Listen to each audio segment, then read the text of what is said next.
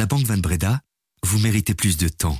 Plus de temps libre pour écouter le brief pendant que nous nous chargeons activement de votre liberté financière. Banque Van Breda. Bonjour à toutes et à tous, nous sommes le lundi 15 janvier et voici notre regard sur l'actualité, l'essentiel pour celles et ceux qui ont l'esprit d'entreprendre. Le brief de l'écho. Ce matin, mon invité est Bruno Coleman, économiste et professeur d'université. Bonjour Bruno Coleman. Bonjour. Avec vous, nous parlerons du Forum économique de Davos. La 54e édition du Forum économique mondial est placée sous le thème Rétablir la confiance. Nous parlerons aussi des primaires républicaines aux États-Unis et des élections à Taïwan où le président élu promet de protéger l'île contre la Chine. Je suis Sunshim Courrier et vous écoutez le brief.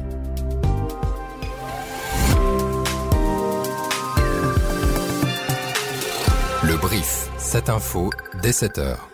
Le Forum économique mondial de Davos commence aujourd'hui. Cet événement rassemble chaque année dans les Alpes suisses des personnalités politiques, économiques et sociales du monde entier.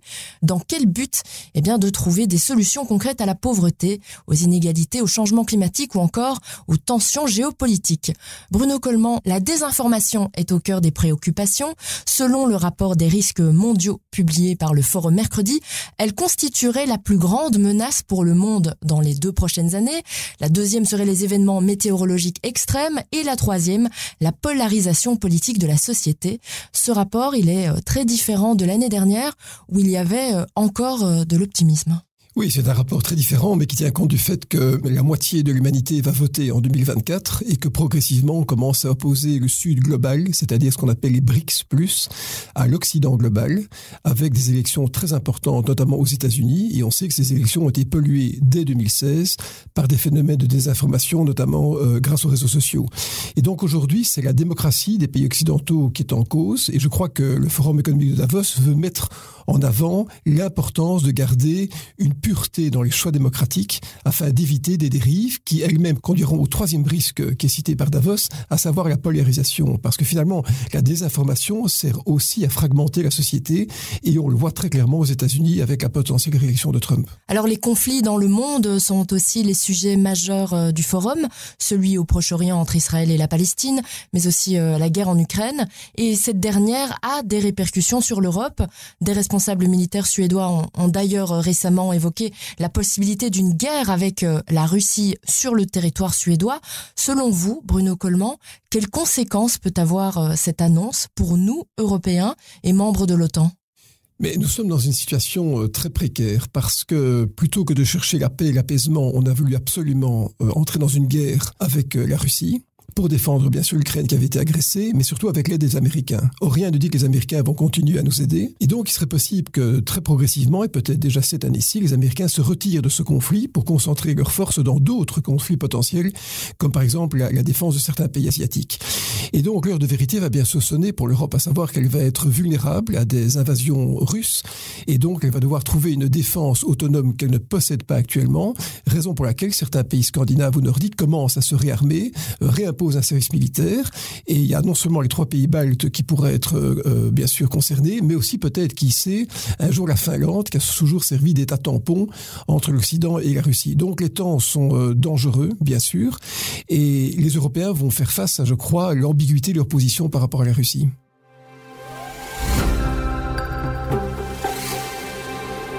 Top départ aussi des primaires pour le Parti républicain qui doit désigner son candidat à l'élection présidentielle de novembre. C'est l'habituel caucus, une réunion de partis dans l'État de l'Iowa qui lance la course à l'investiture. Bruno Coleman, il y a euh, manifestement plus de suspense pour la deuxième place que pour la première. L'ancien président Donald Trump est donné favori à 50% des intentions de vote. Pour vous, il y a un véritable danger systémique aux États-Unis. Bien sûr.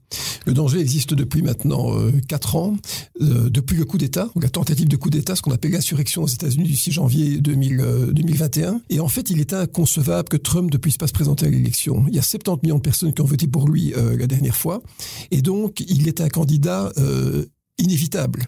Et donc même si des procédures judiciaires euh, étaient mises en œuvre contre lui, je pense que finalement il devra se présenter. Donc les États-Unis font face à deux risques. D'abord un risque de bafouer les institutions ou le système judiciaire, mais d'autre part un risque très réel de réélection de Trump, avec probablement la mise en place d'un régime très autoritaire que certains qualifient déjà de fasciste, puisqu'en fait les républicains extrêmes ont eu maintenant quatre ans pour préparer cette seconde présidence de Trump. Les démocrates disent eux-mêmes d'ailleurs que si Trump est élu, c'est la fin de la démocratie américaine. Et donc ça aura des répercussions gigantesques gigantesque sur le reste du monde, sur notre modèle de référence et certainement sur le système financier, parce que n'oublions pas que le dollar est la devise des États-Unis. Mhm. Sur le plan économique, euh, Donald Trump, euh, s'il est élu, défend jusqu'à 10% de taxation sur l'essentiel des importations et un soutien financier massif pour le forage pétrolier. Une réaction sur ce programme? Ben, il va simplement continuer ce qu'il avait euh, déjà préconisé, c'est-à-dire euh, devenir de plus en plus isolationniste. Il faut d'ailleurs remarquer que Biden a relevé euh, très très peu de contraintes qui avaient été imposées par Donald Trump en matière de protection tarifaire et douanière. Et donc ça veut dire que ce sera une, un affaiblissement on va dire, à nouveau, euh, que l'Europe va devoir subir, comme d'autres pays, puisque nos exportations vers les États-Unis vont être pénalisées. Ça veut dire aussi probablement qu'il y aura un phénomène d'inflation généralisée qui va s'imposer, parce que la mondialisation heureuse et commerciale et mercantile et maritime qu'on a pu connaître arrive à un certain terme, et c'est cette mondialisation qui a permis la désinflation de nos économies. Donc de manière structurelle, on a, on a bien sûr un problème d'inflation. On a aussi peut-être un problème sur le dollar, parce que le dollar, c'est la devise 80 de la population mondiale, mais c'est 60% des échanges internationaux qui sont libellés en dollars. Si à un moment les États-Unis vivent un choc implosif, un choc institutionnel, la crédibilité Or, le dollar pourrait en être altéré avec des conséquences bien sûr très importantes et bien plus importantes que ce qu'on a pu connaître en 2008. Le Congrès américain, lui, n'a pas encore tout à fait la tête dans les élections parce qu'il a du pain sur la planche. Le budget fiscal 2024 n'a pas été rendu. Je vous rappelle qu'aux États-Unis, l'année fiscale 2023 court du 1er octobre 2023 au 29 septembre 2024. Il y aurait dû avoir un accord en automne. Pour l'instant, un budget provisoire est en place, mais il faut encore voter les grandes lignes et la date butoir est le 19 janvier, soit vendredi. Donc ça, c'est aux États-Unis, mais en Belgique aussi, on sent que les élections approchent à grands pas. Bruno Coleman, selon vous, quels sont les grands enjeux économiques et financiers euh, de ces élections chez nous? Euh, il y a plusieurs enjeux. D'abord, il y a un choix qui devrait être effectué sur le modèle social. Euh, tout le monde parle de travail, mais avec des perspectives différentes. On est un pays qui a maintenant un seuil de pauvreté, à toute pauvreté, pardon, d'à peu près 20 à 25 C'est énorme. C'est un pays qui a subi un choc d'inflation. C'est un pays dont le budget euh, n'est pas sous contrôle, puisqu'on parle d'un déficit budgétaire d'à peu près 4 à 5% pour les cinq prochaines années. Donc, en fait, on va être face à nous-mêmes pendant cinq ans avant le bicentenaire.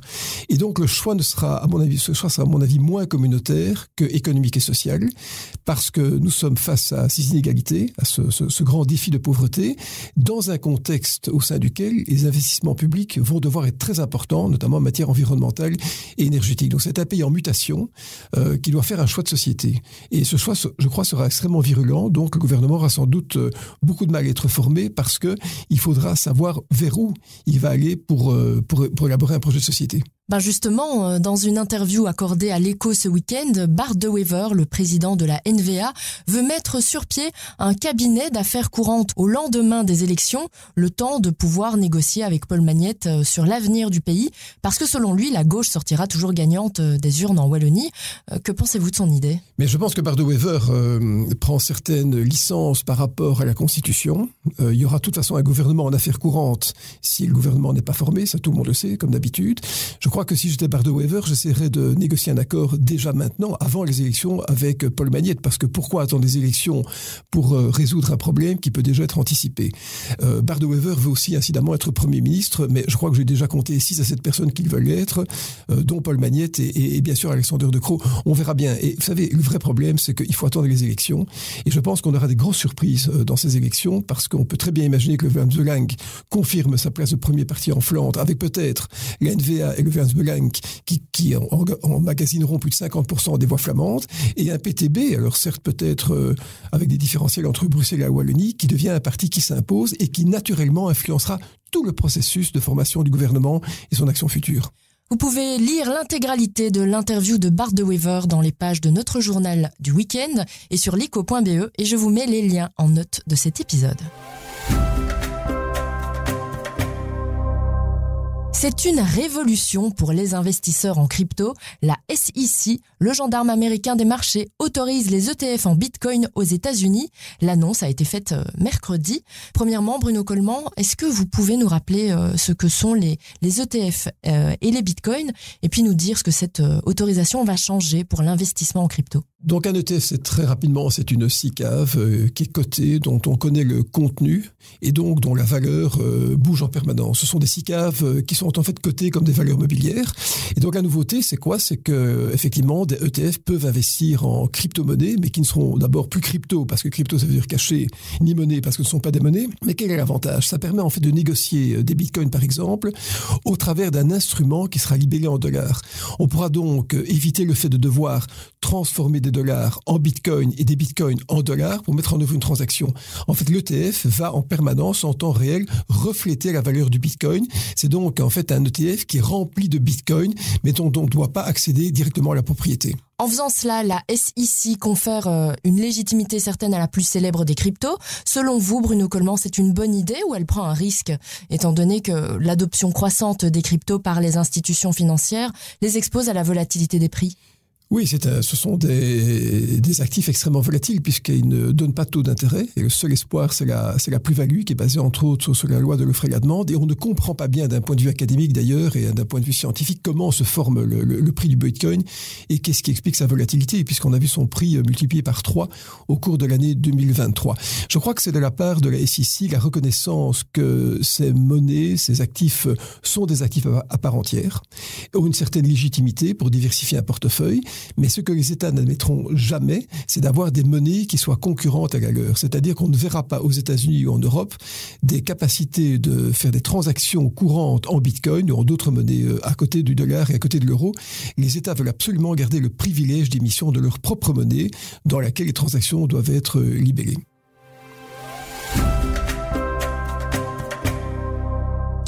Washington a abattu un missile tiré depuis le Yémen et visant un destroyer américain, un missile tiré depuis une zone du Yémen contrôlée par les Houthis.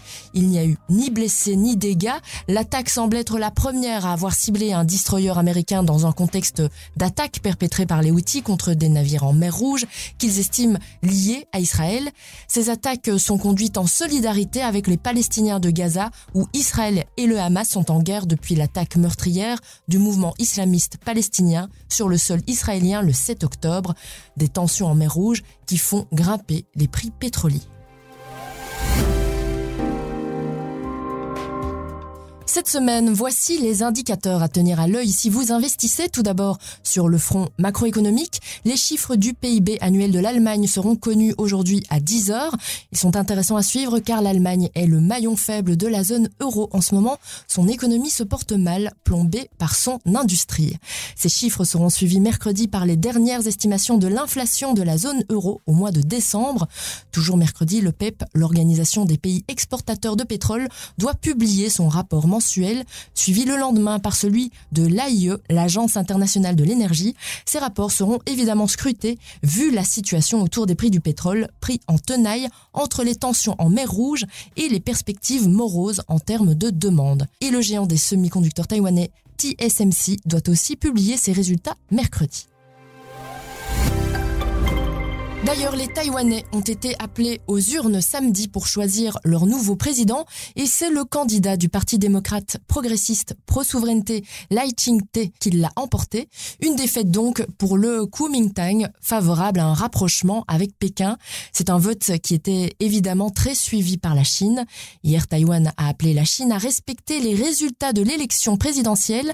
Alors, quelles conséquences pour Pékin aujourd'hui? On écoute Valérie Niquet, spécialiste des questions stratégiques stratégique en Asie à la Fondation pour la recherche stratégique. C'est la troisième fois d'ailleurs qu'il y avait une élection euh, présidentielle avec une réélection du parti indépendantiste, donc c'est un échec pour Pékin, puisque la Chine a exercé pas mal de pression pour faire en sorte que les, électeurs euh, taïwanais choisissent le candidat du Kuomintang, et une fois de plus, ça ne s'est pas produit. Euh, les électeurs taïwanais préfèrent le candidat indépendantiste, celui qui est favorable au statu quo. Et euh, la Chine, finalement, c'est une sorte de camouflet parce que finalement, face à ces élections démocratiques, euh, sans aucune contestation, la Chine ne peut pas vraiment euh, réagir. Elle ne peut pas faire grand-chose pour s'opposer à la volonté des électeurs taïwanais. Le président élu de Taïwan, Lei Ching, a remercié lundi les États-Unis pour leur soutien fort à la démocratie taïwanaise lors d'une rencontre avec une délégation américaine informelle à Taipei. Merci Bruno Coleman d'être venu euh, ce matin dans le studio du Brief. Merci beaucoup. Merci à Julia Vanderborgt qui a participé à la production de cet épisode. Je vous retrouve demain et je vous souhaite une excellente journée.